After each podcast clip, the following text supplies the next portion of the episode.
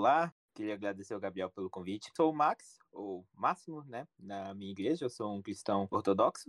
Uh, eu me tornei ortodoxo esse sábado, inclusive, eu fui batizado. E, antes, e até então, antes eu era a testemunha de Jeová. Eu sou uma, eu sou esse testemunha de Jeová. Eu fui convidado para falar justamente sobre o meu santo protetor, que é São Máximo Confessor, um grande padre da igreja, um confessor, um monge. São Máximo, a gente tem muita dificuldade de saber a história da vida pregressa dele, diante, diante de dele tomar os votos monásticos, porque ele não escreveu muito sobre si mesmo, isso era comum uh, para muitos padres da igreja, não falar muito sobre si mesmo.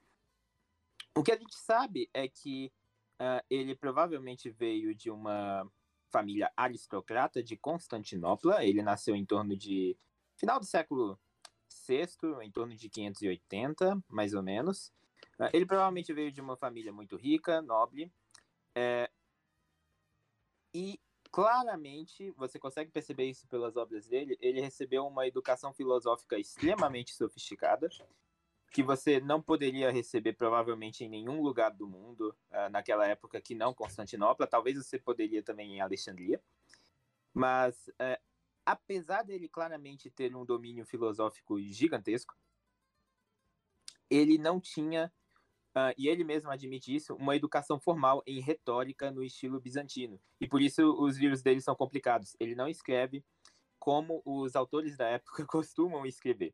E por própria admissão disso, às vezes ele, ele pega umas tangentes, às vezes ele uh, vai de um jeito muito complicado. Então já, é um, já são trabalhos filosoficamente muito densos e ele ainda não escreve no estilo formal da época. Uh, além disso, a gente sabe que na sua antes de virar monge, ele, se, ele era um o secretário do imperador bizantino, à época o imperador bizantino Heraclius, é, que era uma posição extremamente prestigiosa no Império Bizantino, uh, e isso indica que ele possivelmente era um parente distante do imperador, e possivelmente a sua fama já o precedia naquela época, porque para ser chamado para um papel desses, ele tinha que ter bastante confiança pessoal do imperador, né? É, mas tudo, mas o que indica é que ele não gostou muito desse trabalho Uh, talvez ele nem queria realmente é, executar esse trabalho para início de conversa, talvez ele foi mais por conta do imperador, mas o fato é que em torno de 614 ele resigna da sua posição, vai para a Ásia Menor e se torna um monge ali. Uh, ele também tem um discípulo que é bem importante, o nome do discípulo é Anastácios, ele escreve a biografia mais extensa que a gente tem de São Máximo. E ali ele vai começar nessa época, mais ou menos, então a gente está aqui no início do século VII, a escrever algumas de suas obras mais importantes, algumas de suas traduções, é, cartas, e inclusive uma obra que talvez é, é, alguns dos católicos que assistam que assistam podcast conheçam, ele escreveu A Vida da Virgem, que foi uma obra que a gente recuperou recentemente, inclusive, é, de uma tradução da Geórgia. Ele tem muita veneração na Geórgia, porque ele morreu na Geórgia. Ah, tem relíquias dele por lá também. Então a gente tem essa obra bem detalhada da biografia da Mãe de Deus, de Maria, é, escrita tradicionalmente atribuída por ele. E bem, vamos falar agora um pouco sobre o papel que ele teve como, o, como pai na igreja. Então, naquela época, naquela época no século VII do, do Império Bizantino, a gente precisa entender brevemente um pouquinho o que aconteceu uh, por conta do Concílio de Calcedônia, o Quarto Concílio Ecumênico. Por conta desse concílio, é, uma, houve um primeiro cisma uh, bem grande na igreja, que foi o cisma dos não calcedonianos, é, dos monofisitas ou miafisitas, e eles uh, ainda estavam é, habitando em territórios do Império Bizantino. Então, eles estavam no Egito, eles estavam na Armênia, eles estavam nesses territórios. E esses territórios eram territórios que estavam sempre sendo ameaçados de serem perdidos pelo Império. E o monotelismo, que a heresia que São Máximo é conhecido por ter combatido, foi uma ideia que tanto o imperador quanto o patriarca de Constantinopla, os patriarcas de Constantinopla, Sérgio, Pirro e outros, uh, fizeram com uma fórmula de união para conseguir unir a igreja. Mas uma união que não representava uma reconciliação teológica verdadeira. Em verdade, uh, foi tão massiva a união que foi conseguida com essa heresia que, salvo engano, somente a Etiópia não fazia parte da igreja é, na época da heresia monotelita. Então, eles conseguiram pegar a Armênia, Egito, os siríacos e os nestorianos também, porque os nestorianos são monotelitas, algo interessante. Mas, bom, vamos definir o que é o monotelismo. O monotelismo é a heresia que diz que em Cristo existe uma única vontade. E quando eu falo em vontade aqui, não é simplesmente é, é algo muito simples, do tipo, a ah, minha capacidade de escolher se eu quero sorvete de chocolate ou sorvete de morango. Eu falo de algo bem profundo, é uma força natural uh, de vida, ok? E a gente está tentando descrever a nossa cristologia, descrever como Cristo é. Dessa forma, era isso que o monotelismo dizia, e na teologia calcedoniana, e lembrando, a teologia calcedoniana é compartilhada por católicos, ortodoxos, luteranos, reformados, anglicanos, então esses todos são os cristãos uh, mainstream uh, calcedonianos. E na nossa teologia, a gente diz que como Cristo possui duas naturezas, uma humana e uma divina, a gente também diz que, portanto, ele possui duas atividades, ou energeias, como falamos na teologia ortodoxa, duas energias, uma humana e uma divina, e, portanto, duas vontades, uma humana e uma divina. E dessa forma, é isso que São Máximo vai defender ele vai defender o diotelismo, que é a nossa posição, que é a posição é, que depois foi vindicada, inclusive, no sexto concílio ecumênico da igreja, mas um bocado depois de sua morte. E vamos voltar então para falar o que uh, acontece. Depois de um tempo, ele deixa o Oriente, porque uh, ele recusa se a comungar com o Oriente, porque na época todos os patriarcados do Oriente estavam em heresia, e ele passa a Roma, em Roma, ele se estabeleceu em Cartago, aquela cidade importante na África do Norte, próxima de Roma. E ali, o patriarca de um dos patriarcas de Constantinopla que eu, que eu mencionei, que é o Pirro, ele acaba sendo deposto por motivos políticos. E o patriarca Pirro, ele se estabelece em Cartago e procura debater com São Máximo. E nesse debate, uh, São Máximo vence. Uh, ele era extremamente inteligente, e a sua santidade também o precedia já naquela época. Ele foi uma pessoa que foi venerado como santo pouco depois de ter, de ter morrido. E Pirro é convertido. Uh, naquela época, a, a ortodoxia, a igreja, a igreja de verdade, ele deixa a sua heresia monotelita. Ele acaba voltando depois por conta de pressão do imperador. Só que, por conta dessa vitória de São Máximo no debate, ele acaba influenciando, parece que ele vai a Roma depois. Então isso é algo interessante, ele traz uma certa síntese do, do Ocidente e do Oriente, isso é algo legal, né? As pessoas estão falando disso o tempo todo. Uh, ele, ele era fluente em latim, ele conhecia é, Roma, ele conhecia bem é, a posição de, ortodoxa de Roma, porque Roma, naquele, naquele momento, era que estava guardando ortodoxamente as definições de Calcedônia. E do Quinto Concílio Ecumênico também. É, ali é que tinha a posição de Otelita e por isso ele estava por lá. São Máximo, ele participou de um concílio em Latrão, que se eu não me engano foi de 649, mas por aí, mais ou menos.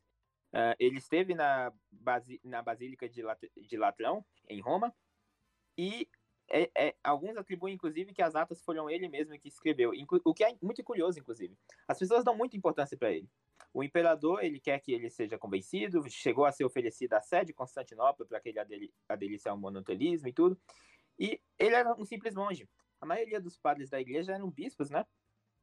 A gente não sabe ao certo por que era dado tanta essa importância para ele, talvez tenha, seja por conta da sua santidade manifesta já à época, mas o fato é que as pessoas davam muita importância para ele. Ele estava em um concílio, em um sínodo ocidental, uh, que não acabou não sendo adotado como ecumênico nem pelo Ocidente nem pelo Oriente, mas ele estava lá basicamente sendo a principal referência teológica é, desses bispos ocidentais, o que era muito interessante.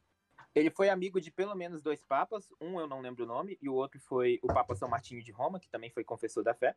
E aí o que aconteceu nessa época? pouco depois do Concílio de Cartago. Depois do Concílio de Cartago, ele.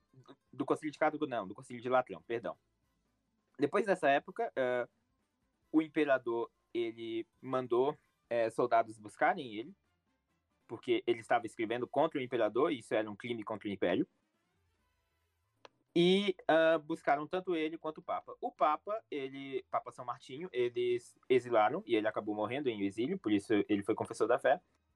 E São Máximo, eles tentaram convencer ele por barganhá-lo de várias formas. Eles não poderiam realmente matá-lo. Ele era muito popular e ia causar uma revolta tremenda se tentassem matá-lo. Mas tentaram chantageá-lo de toda forma.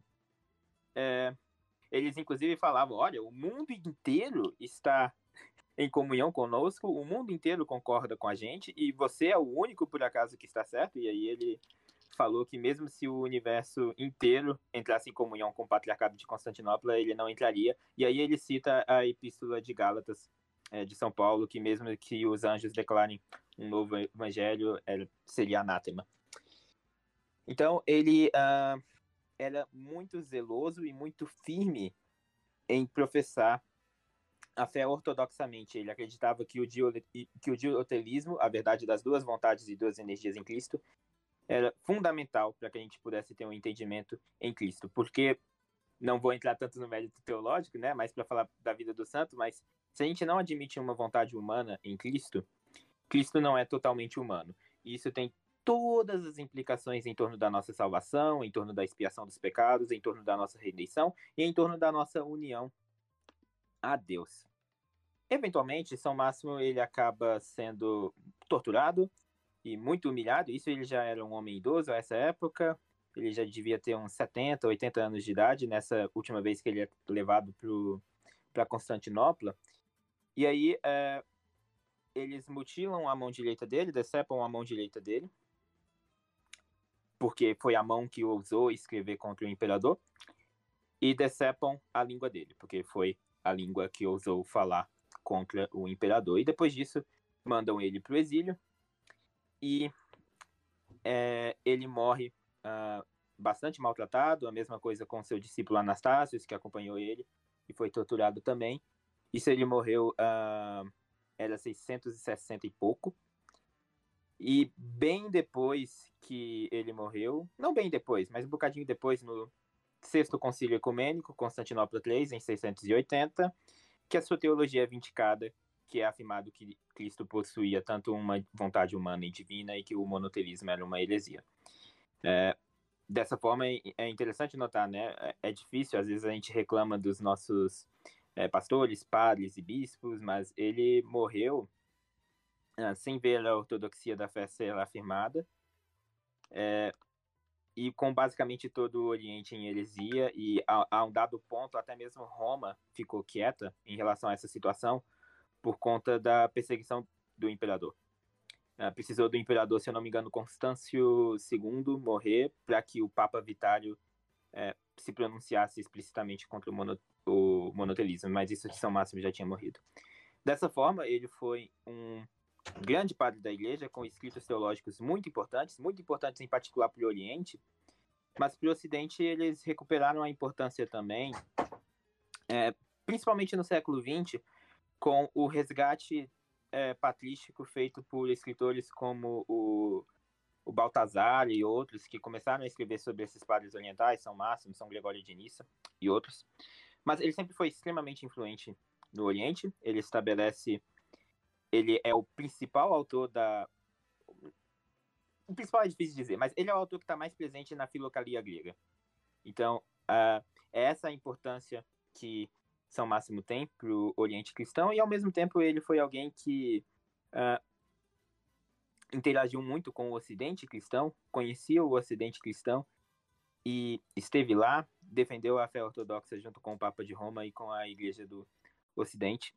E dessa forma ele foi um confessor da fé que nos deu um exemplo muito grandioso de santidade e de como se portar frente a esse tipo de adversidade, mas ao mesmo tempo de não comprometer a fé e sempre uh, professá-la uh, ortodoxamente de forma reta.